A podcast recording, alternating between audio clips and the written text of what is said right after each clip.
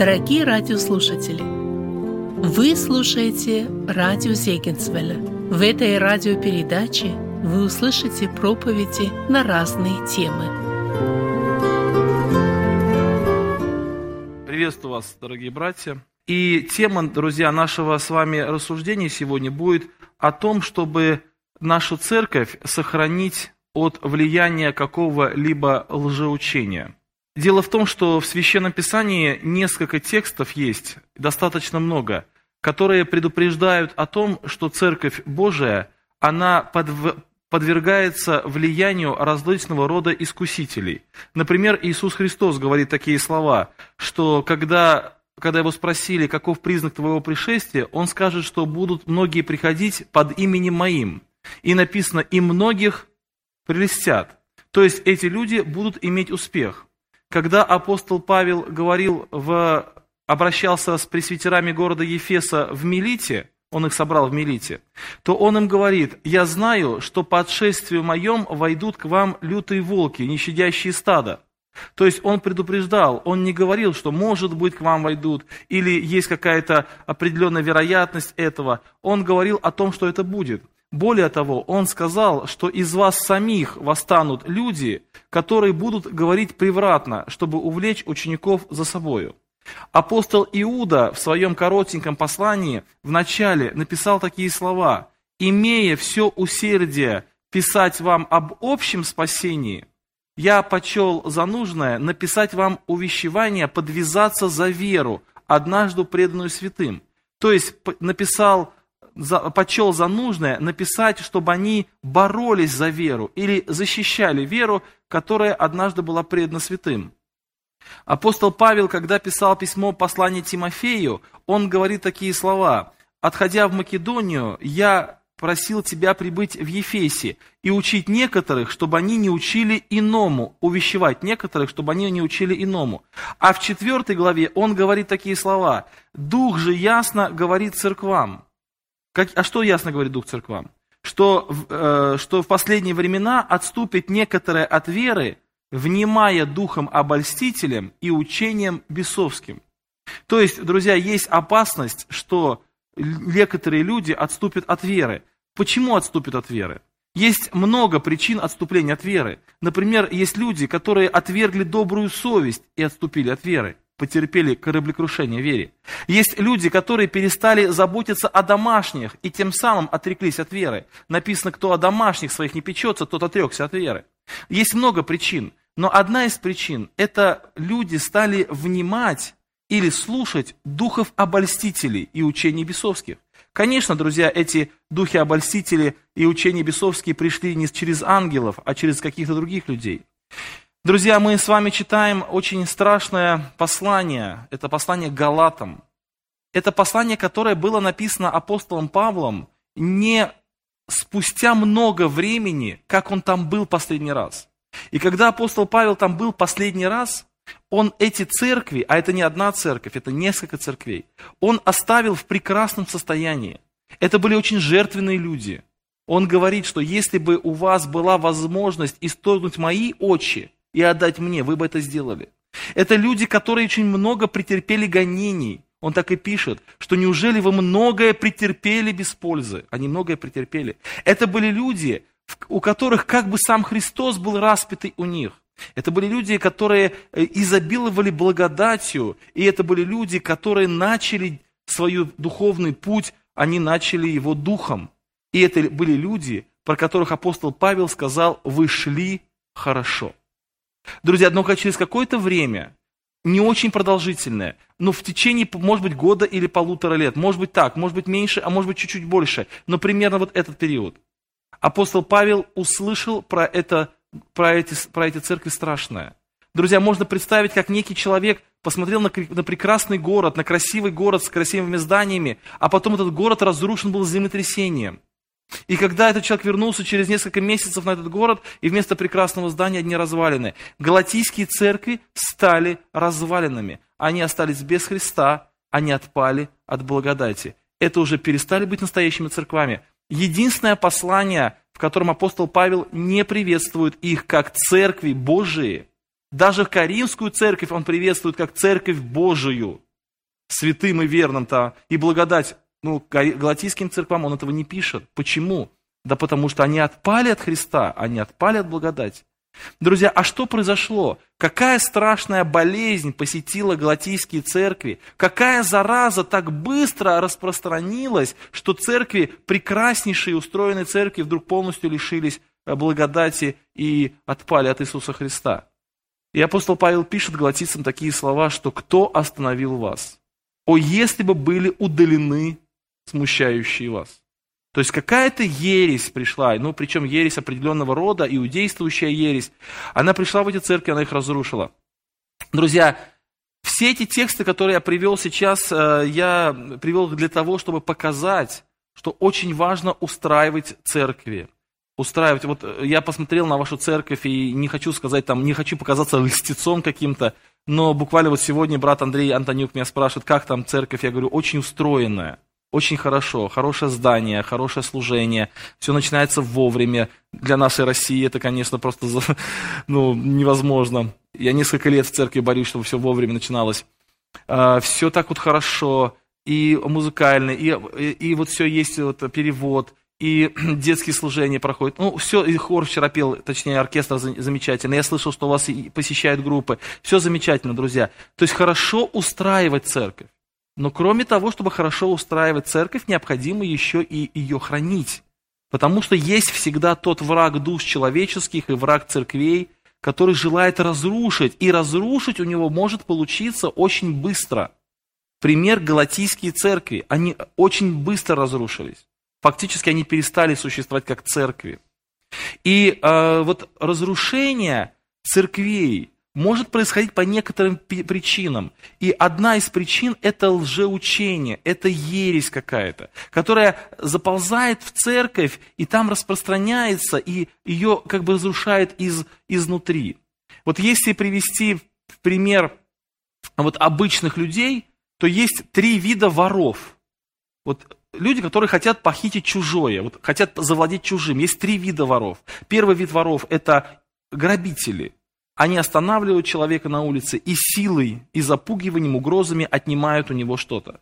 Второй вид грабителей, воров – это люди, которые воры. Они залазят и тайно, чтобы их не заметили, что-то воруют. Третий вид таких людей – это мошенники. Вот если грабители забирают силой, воры забирают тайно, то мошенники как забирают? Обманом. Вы сами все отдадите. Они улыбнутся, они покажут вам какие-то статистики, расскажут, расскажут, и вы всем сами отдадите.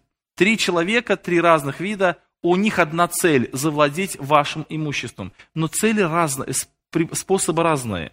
Сила или тайна, тайным образом, или Э, вот обольщение. Так вот, лжеучение очень часто приходит через обольщение. Это не воры какие-то, какие-то тайно забравшиеся, это не грабители, которые разрушили церковь при помощи гонений, это обольстители. Апостол Иоанн во втором послании пишет, что много обольстителей пришло в мир. Они планируют как-то вот а, так рассказать, вот так объяснить, чтобы люди поверили, чтобы они вняли этому, чтобы они убедились в том, что это правда. Поверив в это, они приняли разрушительное действие какого-то обольщения в свою жизнь, распространили в церкви, и церковь перестала существовать. Поэтому, друзья, очень важно, чтобы мы с вами стояли на защите на защите нашей церкви от разных лжеучений и ересей. И для того, чтобы мы стояли с вами на защите церкви, мы должны стоять на защите в первую очередь самого себя. Знаете почему? В наших церквах, я думаю, что и в ваших церкви, я не знаю, как вот именно в вашей церкви, но в наших церквах есть такая нужда. Мы одну пятницу в месяц молимся о том, чтобы Господь защитил церкви от лжеучений. Молитесь ли вы об этом? Ну, может быть, молитесь, да. И я вот, мы каждый, каждый, каждый месяц одну пятницу молимся. И вот однажды я одного брата спросил, я этот эксперимент проводил дважды. Однажды я эту нашу церковь спросил несколько лет назад, второй раз буквально недавно. Я спрашиваю одного брата, его зовут Артем. Я говорю, брат Артем, можешь подняться? Он поднялся. Скажи, пожалуйста, Артем, допускаешь ли мысль, вот, вот ты можешь допустить мысль, что вот лично ты станешь еретиком? Вот ты еретик. Ты такую мысль допускаешь? То есть человек, который лжеучитель, да, который разрушает церковь своей проповедью, такой обольститель. Ты допускаешь такую мысль или нет? Нет, я, ну, ну, кто угодно, кроме меня, я нет. Я говорю, церковь наша ейская, я говорю, вы допускаете мысль, что пройдет там года, два, три, и мы все с вами уклонимся в ересь, мы там станем все свидетелями Иеговы или харизматами, или мы там еще не знаю что-нибудь. Вы допускаете эту мысль в принципе? Это возможно? Нет, это в принципе невозможно. Я задаю вопрос, а зачем мы постимся и молимся, если это невозможно? Если мы это невозможно, зачем нам молиться о том, чтобы церковь сохранить от лжеучений?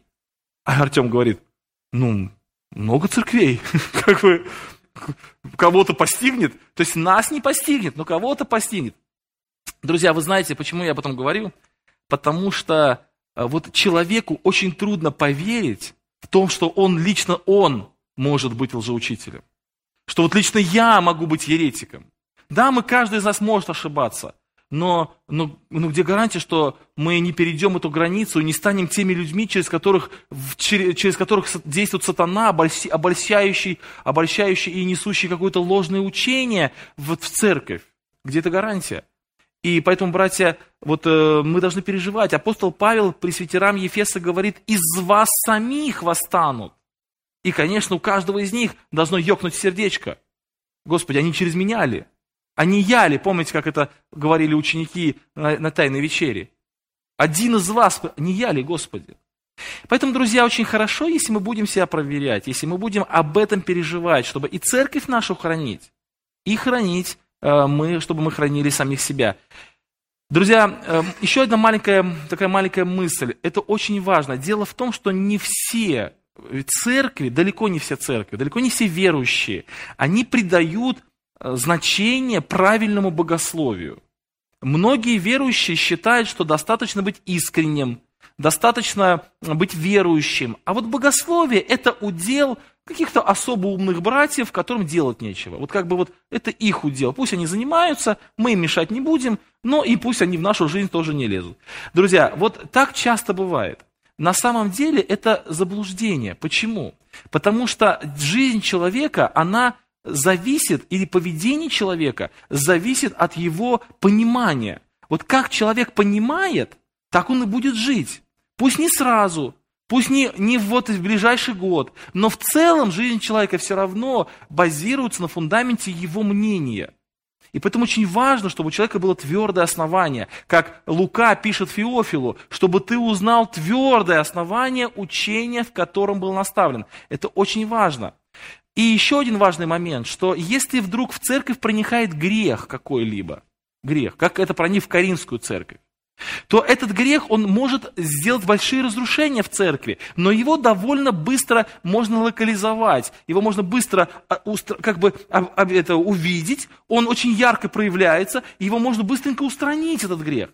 Лжеучение, какая-то ересь, она проникает не так заметно. Она проникает в сердце, в мысли, она распространяется намного, э, так знаете, вот тайн, ну, как бы намного скрытнее, чем яркие грехи. И последствия лжеучения даются через, может быть, даже через поколение или через несколько лет. И человек уже утверждается в каком-то мнении. И потом очень трудно вырвать это мнение. Поэтому апостол Павел пишет, чтобы смотрите, какой злой корень не укоренился в вас, чтобы когда он вырастет, им не осквернились многие. Вот лжеучение очень подходит под это определение. Это какой-то корень такой, знаете, какое-то семечко, попавшее, оно потом дает очень плохие плоды. Поэтому, братья, как э, вот брат сказал вначале, это очень хорошо, очень хорошая мысль, чтобы проповедник занимался чтением, занимался учением, вникал в учение. Друзья, мы даем пищу церкви, мы говорим какие-то истины, и говорит ли кто? Говорит ли кто? Говори, как слова Божии, да? Поэтому очень важно, в наших словах, друзья, должна быть истина Божия, мы должны себя перепроверять. И поэтому э, давайте вот э, закончим эту часть нашего, нашего темы, чтобы мы с вами переживали о том, чтобы не только устраивать церкви, но переживали о том, чтобы наши церкви были сохранены вот в рамках здравой позиции, здравого учения, и мы строили свое, свое богословие, свою жизнь, жизнь нашей церкви на правильном фундаменте, на фундаменте истинного учения, чтобы к нам не относились слова, и многие будут прелещены. Вторая часть моего доклада, она, я еще раз скажу, что будет распечаткой, поэтому, братья, можете не записывать. Она называется «Какие же признаки у ереси?». Вот как определить ересь? Вообще есть ересь или нет? Как ее определить? И первый признак, друзья, э, вот если говорить о каком-либо лжеучении вообще в принципе, или как ересь зарождается в наших церквах, к сожалению, бывают люди, люди, которых отлучают за ересь, а потом анализируешь, а как эта ересь пришла к этому человеку, как он ее узнал, почему так все. И вот есть такое общее мнение среди людей, занимающихся апологетикой, что э, один из первых признаков ереси – это наличие некого человека или некой книги, или некой организации, ну чего угодно, которая воспринимается равноценно священному писанию. Понятно, да?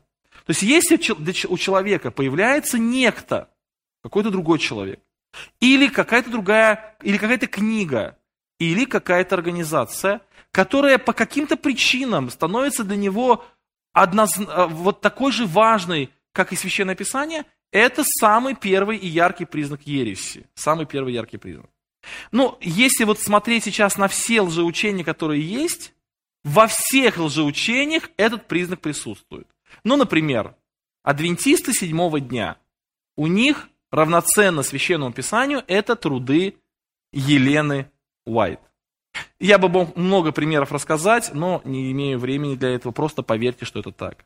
Если мы говорим о свидетелях Иеговы, для них равноценно, равноценному священному писанию слову является слово организации свидетелей Иеговы, которого они называют добрый верный, верный раб, Добрый верный раб там, со штаб-квартиры в Нью-Йорке, в Бруклине. И вот то, что они говорят, является непререкаемым авторитетом. Если мы скажем, ну, допустим, о мормонах, у них существует книга мормона, да. Если мы скажем о православных, у них существует предание старцев. Если мы скажем о католиках, у них существует Папа Римский, да и, и так далее. То есть, друзья, в общем-то, вот эта методика, она работает у каждого, у каждого лжеучения. Как только появляется кто-то, э, кто становится на одну ступенечку со Священным Писанием, друзья, это становится ересью. И поэтому, друзья, и мы для себя тоже должны переживать. Вот бывают братья, молодые особенно, вот они послушают какого-то проповедника, он так сильно им понравится, ну, и я, и, и я, в общем-то, одобряю этот подход. Послушали проповедник, он понравился, слава Богу. Друзья, но иногда бывает этот проповедник, его мнение становится все однозначно. Это же он сказал. И уже человек не вникает, уже не думает, он уже э, все, он уже мыслит шаблонами этого проповедника, друзья. Это плохо. Хорошо слушать проповедников, хорошо э, кругозор расширять, хорошо обращаться к опыту и вставать на плечи ну, гигантов, да, чтобы э, не самому все изобретать. Хорошо это, но плохо, когда мы начинаем вот, э, вот э, какого-то мнения человека слушаться вот так вот, что бесконечно. Апостол Павел говорит такие слова, что если даже я сам, вот я сам, апостол Павел, приду к вам, или ангел с неба придет к вам, и будут проповедовать не то, что я проповедовал раньше, то, что надо, анафема. Я не, я не представляю эту картину. Апостол Павел пришел в церковь, которую он основал. Каждый член этой церкви должен апостолу Павлу своей жизнью. Многих он реально физически содержал, многим он, большинству он дал духовную жизнь. И вдруг они становятся и говорят, Павел, анафема тебе. Я эту картину не представляю. Но Павел так хотел. Павел хотел, чтобы церковь могла отлучить его в том случае, если вдруг по каким-то причинам он стал бы еретиком. Друзья, но в большинстве случаев а, влияние человека настолько огромно, что ну, никто этого не сделает. В послании к Ефесской церкви написано, ты испытал тех, которые называют себя апостолами, и нашел, что они не таковы. Да? То есть вот церковь имеет на это и право, и имеет на это э, силы. Друзья, вторая, вторая признак, второй признак ереси – это какое-то особое отношение. Ну, у меня четыре признака ереси, но я только скажу два, только два, потому что остальные два, они немножко повторяются, и не так важно, я скажу два, хотя в конспекте у вас будет четыре. Итак, друзья, второй признак ереси – это какое-то особое отношение к какой-то особой истине. Да, это истина, это не ложь, это истина Божия, но к этой истине Божией у человека отношение особое, большее, чем ко всем другим истинам. Это тоже признак ереси.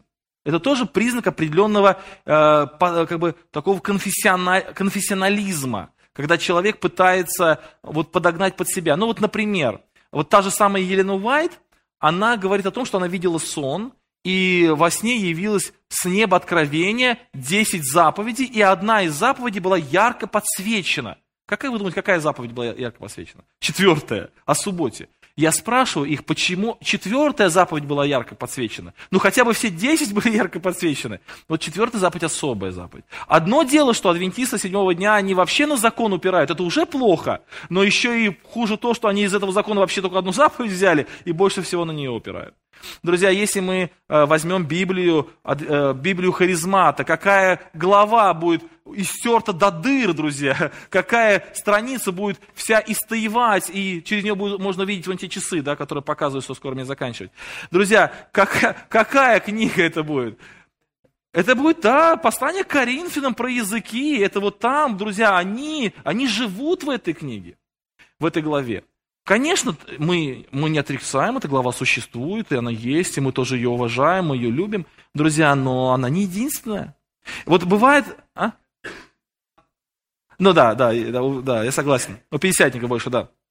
Друзья, вы знаете, даже э, вот многоуважаемые авторы, которых я сейчас не буду говорить по фамилиям, но которые исповедуют калинистическое мировоззрение, вот знаете, я у них прочитал ни у одного, ни два, ни у три, а у многих толкователей, когда они описывают послание к римлянам. Когда вот они описывают послание к римлянам, они пишут э, такие слова, что, может быть, я даже быстренько нашел бы но я наизусть постараюсь процитировать, что э, послание к римлянам – это единственно важная книга Библии. Вот если сейчас быстренько откроется, друзья, то я вам прочитаю. А, вот как пишут об этом некоторые авторы. Вот давайте послушаем. Вот, вот Мартин Лютер, да, вот это безопасно, он не, не современник, он уже умер, ничего не скажет плохо.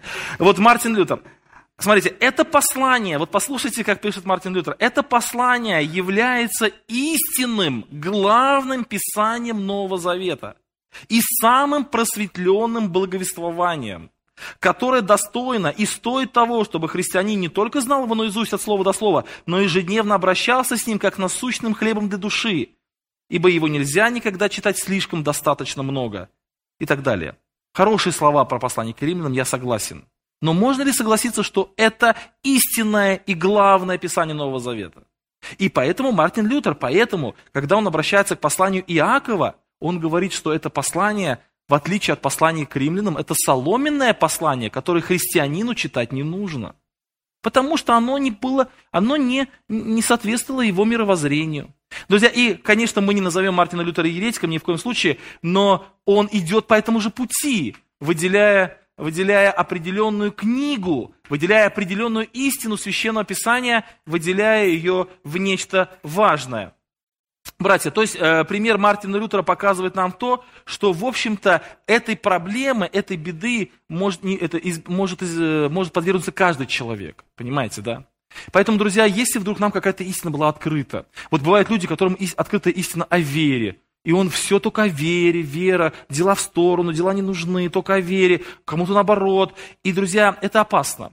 Человек, христианин, проповедник, он должен проповедовать Евангелие, он должен проповедовать его очень соразмерно, очень знаете, цельно проповедовать. Есть тексты Священного Писания, которые в Библии э, э, поднимают, есть темы Священного Писания, которые поднимаются в Библии много-много раз. Есть темы, которые поднимаются очень мало раз. Мы должны быть соразмерными. Мы не должны менять вот эту соразмерность, установленную Богом, потому что если стол – это четыре, четыре ножки и столешница, то это не означает, что одна ножка может быть очень большой, а другая маленькой это тоже не будет столом. Вот представьте столешницу и четыре ножки, но одна ножка огромная, одна маленькая, одна кривая, одна косая какая-нибудь. И это не стол, хотя там есть четыре, четыре ножки. Вот стол это когда все правильно сделано. То же самое и истина Евангелия. Это не просто проповедь истины, это проповедь всей истины, и еще причем и соразмерно. Выделение какой-либо истины и превозношение над всеми остальными истинами рождает ересь. И это, друзья, очень важно.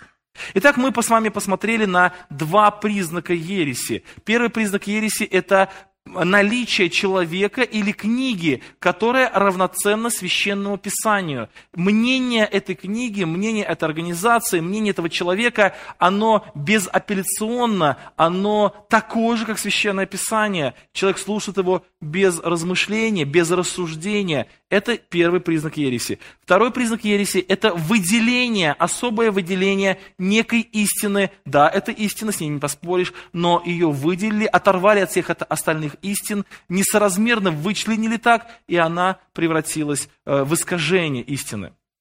Итак, братья, мы с вами уже поговорили введение, почему опасно лжеучение. Мы с вами поговорили о том, что через это сатана действует очень хитро, и многие церкви разрушает, как эти церкви, например, в Галатии. В Галатии. И второе, мы поговорили о признаках ереси и выделили два признака ереси. Вторая, третья, третья и заключительная часть э, вот этого доклада, введение в апологетику, она заключается вот в чем. Братья, представьте себе, что есть некая семечка, семечка пшеницы, например. Эта семечка попала в почву и полил дождь. И семечко выросло. Оно там распустилось, как-то вот получилось, так, потом корни пошли, потом выросло семечко и получился колосок. Второй случай. Это же самое семечко случайно попало в мешок с цементом. Стоял открытый мешок с цементом, и попал туда семечко. И пошел дождь. Вырастет это семечко или нет? не вырастет, оно еще забетонируется, да. Друзья, то есть мысль какая? Что мы с вами э, не можем как бы мы с вами сильно не противостали искушениям этого мира, и как бы мы сильно не строили вокруг церкви, э, я уже говорил, друзья, что очень хорошо правильно устраивать церковь, и даже вашу церковь привел пример, друзья, это очень хорошо устраивать церковь, но важно еще и защищать церковь от разных нападок ереси и лжеучений. Но как бы сильно мы не защищали церковь от разных нападок лжеучений, все равно какие-то семена будут заноситься, да? У нас верующие сестры, братья, э, молодые братья, пожилые братья, сестры могут что-то услышать, что-то прочитать, какую-то книгу, встретить человека, который что-то им расскажет. Все как-то это все может. И, и вот какие-то семена, семена вот этих ересей, они могут залетать к нам. Так же, да, друзья? Мы не сможем этого избежать. Мы же не уйдем в монастырь и не улетим на Луну, чтобы наша церковь отдельно существовала. И даже если мы будем в монастыре на Луне, все равно из нас самих какая-то ересь может возникнуть. Итак, друзья, мы не можем эти семечки полностью устранить. Но мы можем создать атмосферу в церкви, в которой эти семечки не прорастают. Или мы можем создать атмосферу в церкви или почву в церкви, на которой эти семечки прорастают очень хорошо. И задача, друзья, нас как проповедников, нас как братьев, которые, от которых зависит атмосфера в церкви, а, от которых зависит почва в церкви, создать в церкви такую почву, чтобы даже если какое-то семечко и пролетело, оно там засохло на корню и ничего бы никогда не выросло, как в бетон попало, а если дождь пойдет, еще и зацементируется. И что же это за почва? Давайте мы поговорим с вами о почве, о почве, которая способствует прорастанию ересей способствует. То есть о той почве, куда попадая семечко ереси, оно очень буйно и быстро цветет. И таких у нас э, принцип, признаков будет несколько. И первый признак – это искаженное, неверное понимание священного писания. Об этом говорятся очень много на, на многих братских, я не буду на это заострять внимание, скажу только вот что. Когда садукеи подошли к Иисусу Христу и предложили, как им показалось, сложный ребус, чьей женой будет та женщина, у которой было семь мужей, то Христос им ответил так. Вы заблуждаетесь, не зная Писания. Но это дело в том, друзья, что садукеи знали Писание. Они знали Писание с детства и знали его наизусть. И когда Христос говорит Садукеям, вы не знаете Писания, то Садукеи могли бы сказать, Господи, или Иисус, ты нам говоришь, что мы не знаем Писания. Возьми Ветхий Завет, открой на любой странице, и мы тебе будем цитировать дальше. Друзья, что имел в виду Христос, когда Он сказал фарисеям, что они не знают Писания? Что Он имел в виду? Но явно Он не имел в виду, что они не знают его, в смысле, не, не читали. Друзья, он имел в виду, я думаю так, что он, а, а он говорит о том, что они неправильно его понимают. Они не видят его настоящий смысл. Вот то же самое апостол Петр говорит про послание апостола Павла. Он говорит, что в этих посланиях есть нечто очень сложное. У Павла сложный язык. И вот это сложное, что написал апостол Павел, некоторые невежды, некоторые неутвержденные, они искажают к чему приведет искажение слов Павла? Э, к чему приведет это, друзья? Написано, искажают к собственной своей погибели. То есть, друзья, очень важно не просто знать Священное Писание, хотя мы сейчас живем с вами во время, когда люди и даже просто плохо знают. У нас был сейчас курс, были сейчас курсы проповедников в Обширонске, и один, э, мы раздали анкеты, и на, на анкетах было много вопросов. Один из вопросов, сколько раз ты прочитал Библию, и еще один из вопросов, что ты ждешь от этих курсов. И вот один брат, который приехал на первый курс, первый раз, он пишет, Библию не прочитал, хочу толковать эту книгу Откровения. Друзья, вот мы сейчас живем в мире, где люди не читают Библию, а хотят толковать книгу Откровения. И брат у нас ответственный за курсы, Юра Сириченко, говорит, я прочитал Библию 40 раз, и я не толкую книгу Откровения, а вы хотите, прочитали. Ну, и так оно происходит. Друзья, то есть даже сейчас вот эта проблема о том, что вообще в принципе мало читают Библию, даже братья, проповедники, это одна проблема. Вторая проблема – лучше понимать Библию, правильно понимать, понимать неискаженно – чтобы, зная Библию, еще и правильно направляться. Друзья, так как у нас сейчас только введение, я говорю только направление. Только направление. О каждом из этих направлений можно было говорить отдельно, много. Э, я думаю, что вы можете об этом сами порассуждать дома. Итак, первое – это искаженное понимание или искаженное знание Священного Писания. Христос сказал, вы заблуждаетесь, не зная Писания. Второе, друзья, это оправдание греха. То есть, когда человек видит в себе какой-либо грех, и он с этим грехом не хочет расставаться. Но он не хочет церковь покидать. Он хочет с Богом остаться. Что, он делает? Он начинает свой грех оправдывать, ища в Библии тексты, которые ему как бы оправдывают. И он из Библии начинает сооружать некое здание, которое не похоже на то здание, которое Бог соорудил в Библии, но которое оправдывает его собственный грех. Но Иуда 1.4 написано, вкрались некоторые люди, которые обращают благодать в повод к распутству, 4 стих. Вы знаете, человек способен оправдать все, что угодно. И если в церкви нет осуждения греха, нет такого строгого отношения к греху, есть некое оправдание к греху, то вот, это, вот эта ситуация, она, вот эта почва, она очень такая, знаете, приятная или хорошая почва для, лже, для, для лжеучения, для ереси какой-то. Если человек не привык судить грех, если он не привык расставаться с грехом, если он не привык очищаться от греха, то когда-то ему придется этот грех оправдывать. Когда-то ему придется как-то успокоить свою совесть, что я э, дел, живу правильно, что все нормально в моей жизни.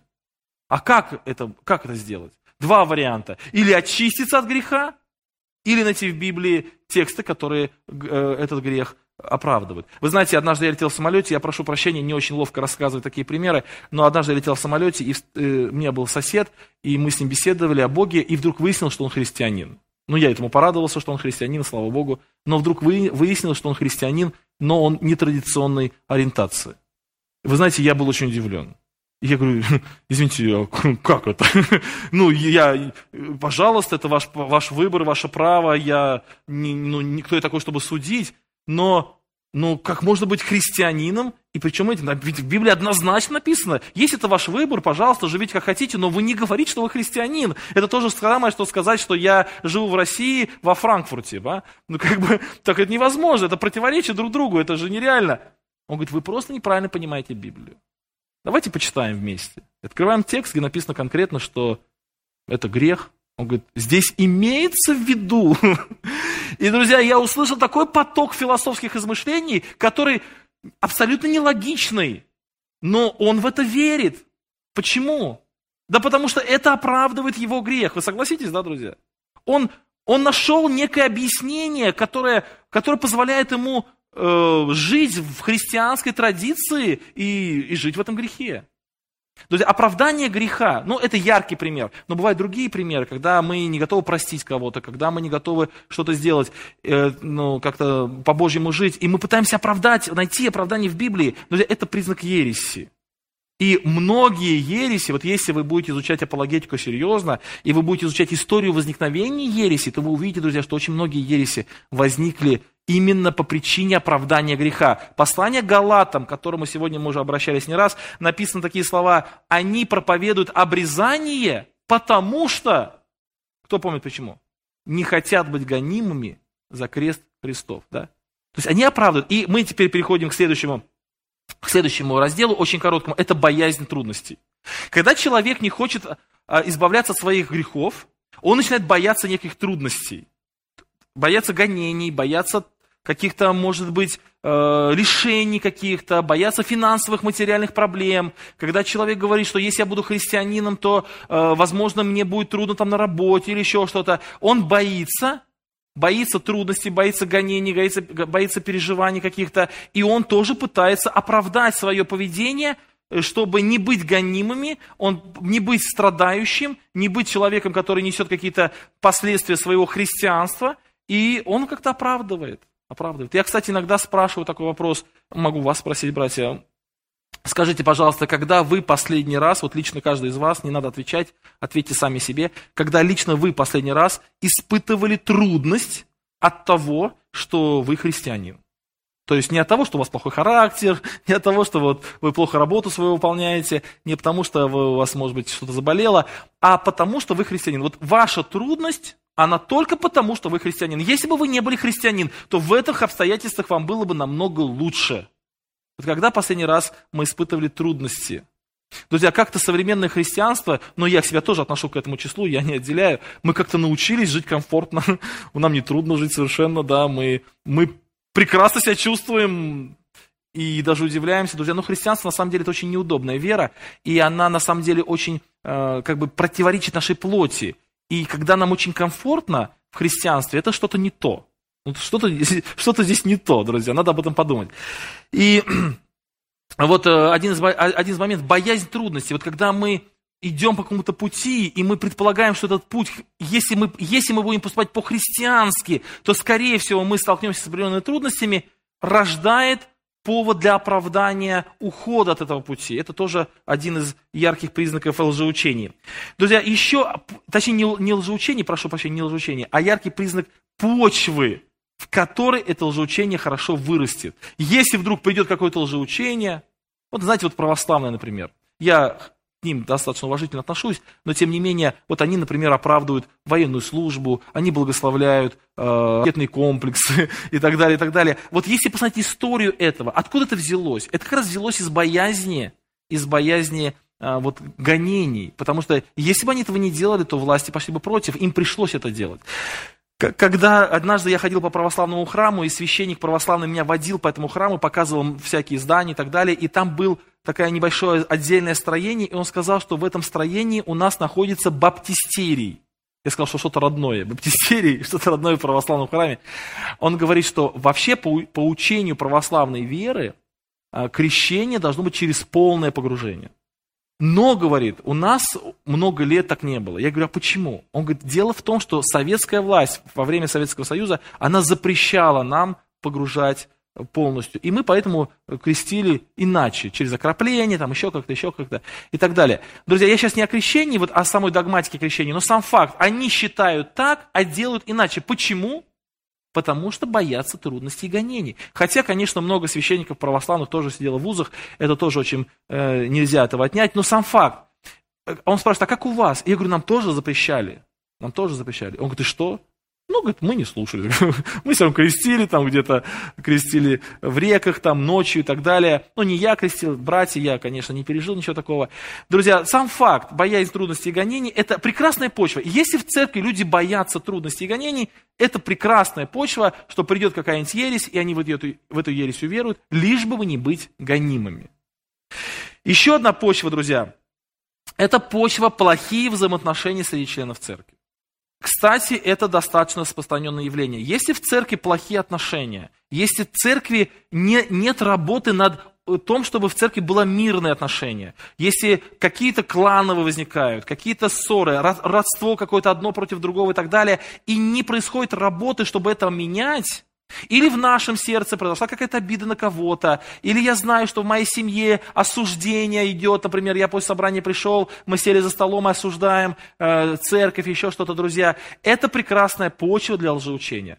Кстати, в моей практике было несколько случаев, когда мне приходилось беседовать с людьми, уходящими из баптизма, ну, какие-то другие учения, например, в Адвентиста седьмого дня. Это один из последних примеров. И когда мы с ними стали беседовать, я вот приехал в эту церковь, меня попросили побеседовать, то первый час разговора у нас был о догматике. О субботе, о Елене Уайт, разговаривали, разговаривали. А потом я чувствую, что они в этом очень сильно плавают.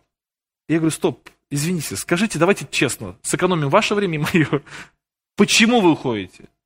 Они говорят, мы обиделись. У нас нет, ну и, и стали рассказывать проблему, что уже много лет у них плохие отношения, много лет у них нет мира. Друзья, их причина ухода не догматическая. Их причина ухода исключительно подавая, житейская. Да, в этой церкви была проблема. Да, я вот считаю, что в этой церкви, пресвитеру церкви, нужно было бы давным-давно обратить внимание на эту ситуацию и давным-давно ее как-то решать. Но он посчитал за нужным, э, чтобы она сама развивалась, эта ситуация, чтобы как-то, может быть, она выйдет. Но в конце концов обида выросла настолько, я не говорю, что он виноват, они, может быть, виноваты, я не знаю до конца ситуации. Но сам факт, что обида выросла настолько, что однажды они встретились с одним человеком, который им улыбнулся, которых пригласил на свое собрание. Они туда пришли, там им улыбнулись все остальные, вот, и подарили им торт, и пригласили на следующее собрание, и они сказали, нам здесь хорошо.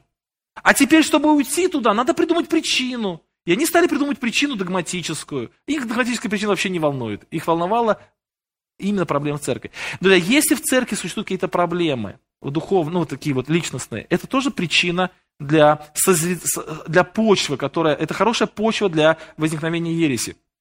Например, арианство.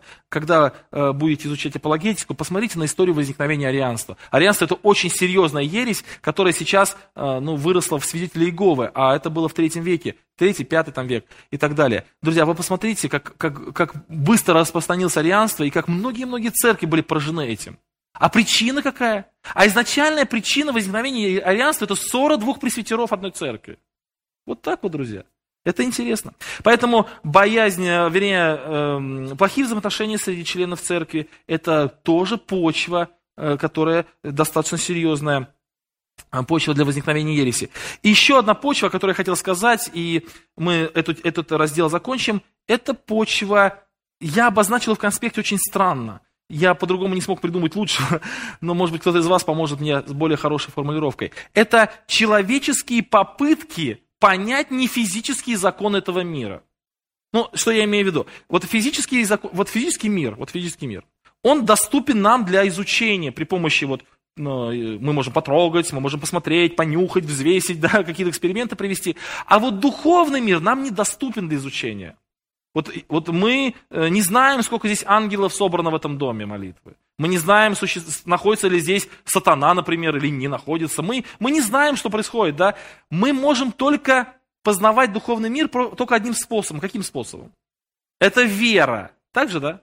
Причем вера во что? Священное Писание. Вот, друзья, Библия – это как некая окошко. Вот давайте вот посмотрим, вот окошко, да? Вот там, представьте, там, вот там духовный мир. И мы в это окошко смотрим, и вот что нам видно в это окошко, то мы и знаем. А что нам не видно, мы можем только предполагать.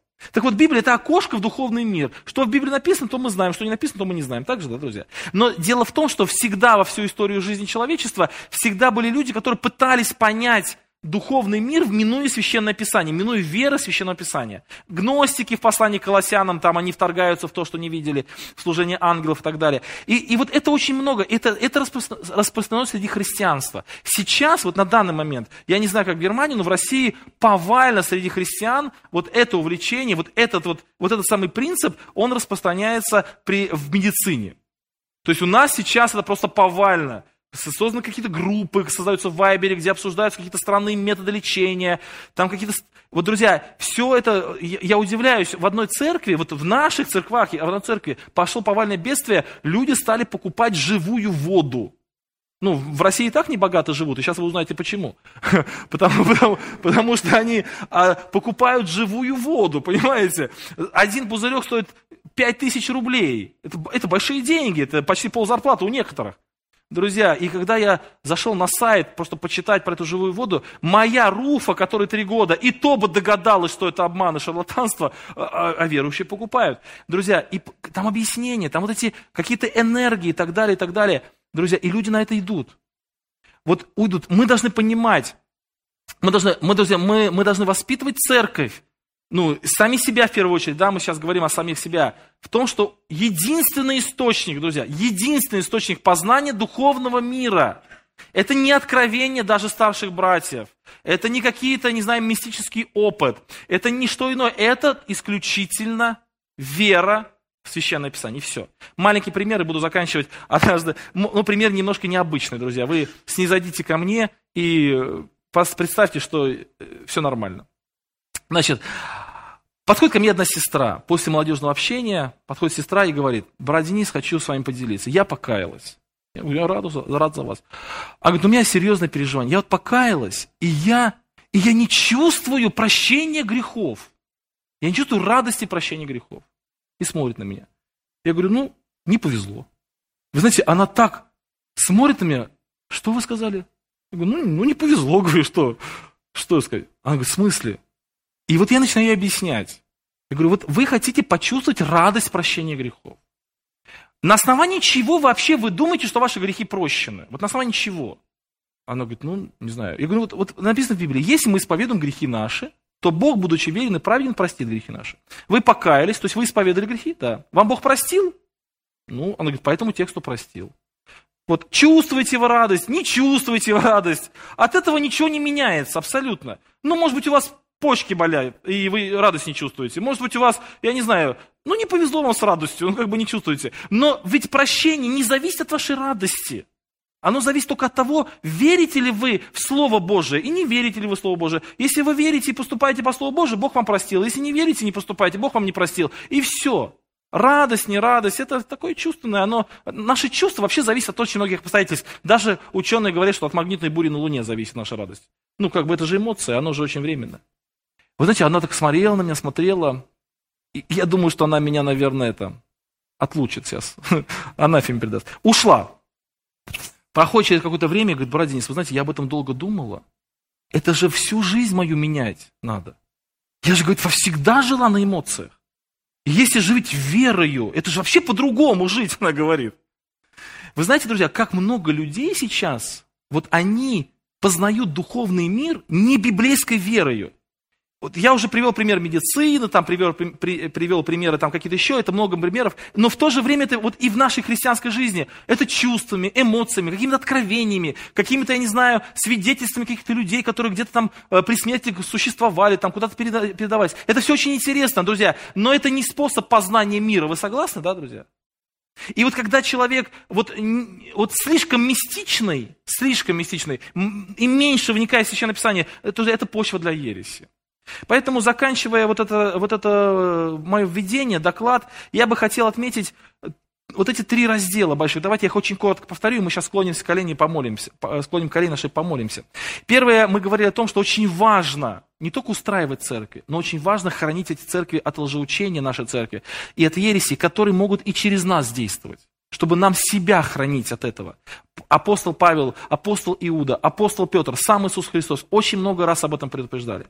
И лжеучения очень разрушительные. Мы это посмотрели на примере Галатам. Второе, мы посмотрели на признаки ереси. Признаки ереси – это признаки лжеучения, это наличие человека или книги, или организации, которая равноценна Священному Писанию, или выделение, вычленение некой истины и превозношение ее над другими истинами. Несоразмерная проповедь – это тоже признаки ереси. Причина возникновения ереси, или точнее, какая почва – в церкви благоприятно для того, чтобы ересь могла возникнуть. Или, прилетев ересь, могла вырасти. Это почва, искаженное неверное понимание знаний Священного Писания, это стремление к оправданию греха, это плохие отношения среди членов церкви, это боязнь гонений и трудностей. Еще пару моментов я не отметил, и это человеческие попытки понять не физические законы мира, то есть понимать духовный мир, познавать духовный мир, минуя веру и священное писание. Друзья, если мы будем избегать этих ошибок, если мы будем формировать в, нашей, а, в наших церквах, будем формировать почву неблагоприятную для ереси, то нам они не страшны. Последний мой раздел, я не буду его излагать, а, вы прочитаете его в своих вот конспектах, которые вам раздадут. Это основные ереси, которые актуальны в наше время. Там их э, 7 штук, вы посмотрите их, и, может быть, когда-то просуждаете или отдельно, может быть, я приеду, просуждаем вместе, или еще как-нибудь. Давайте, друзья, мы склоним колени наши и помолимся Богу нашему. Аминь.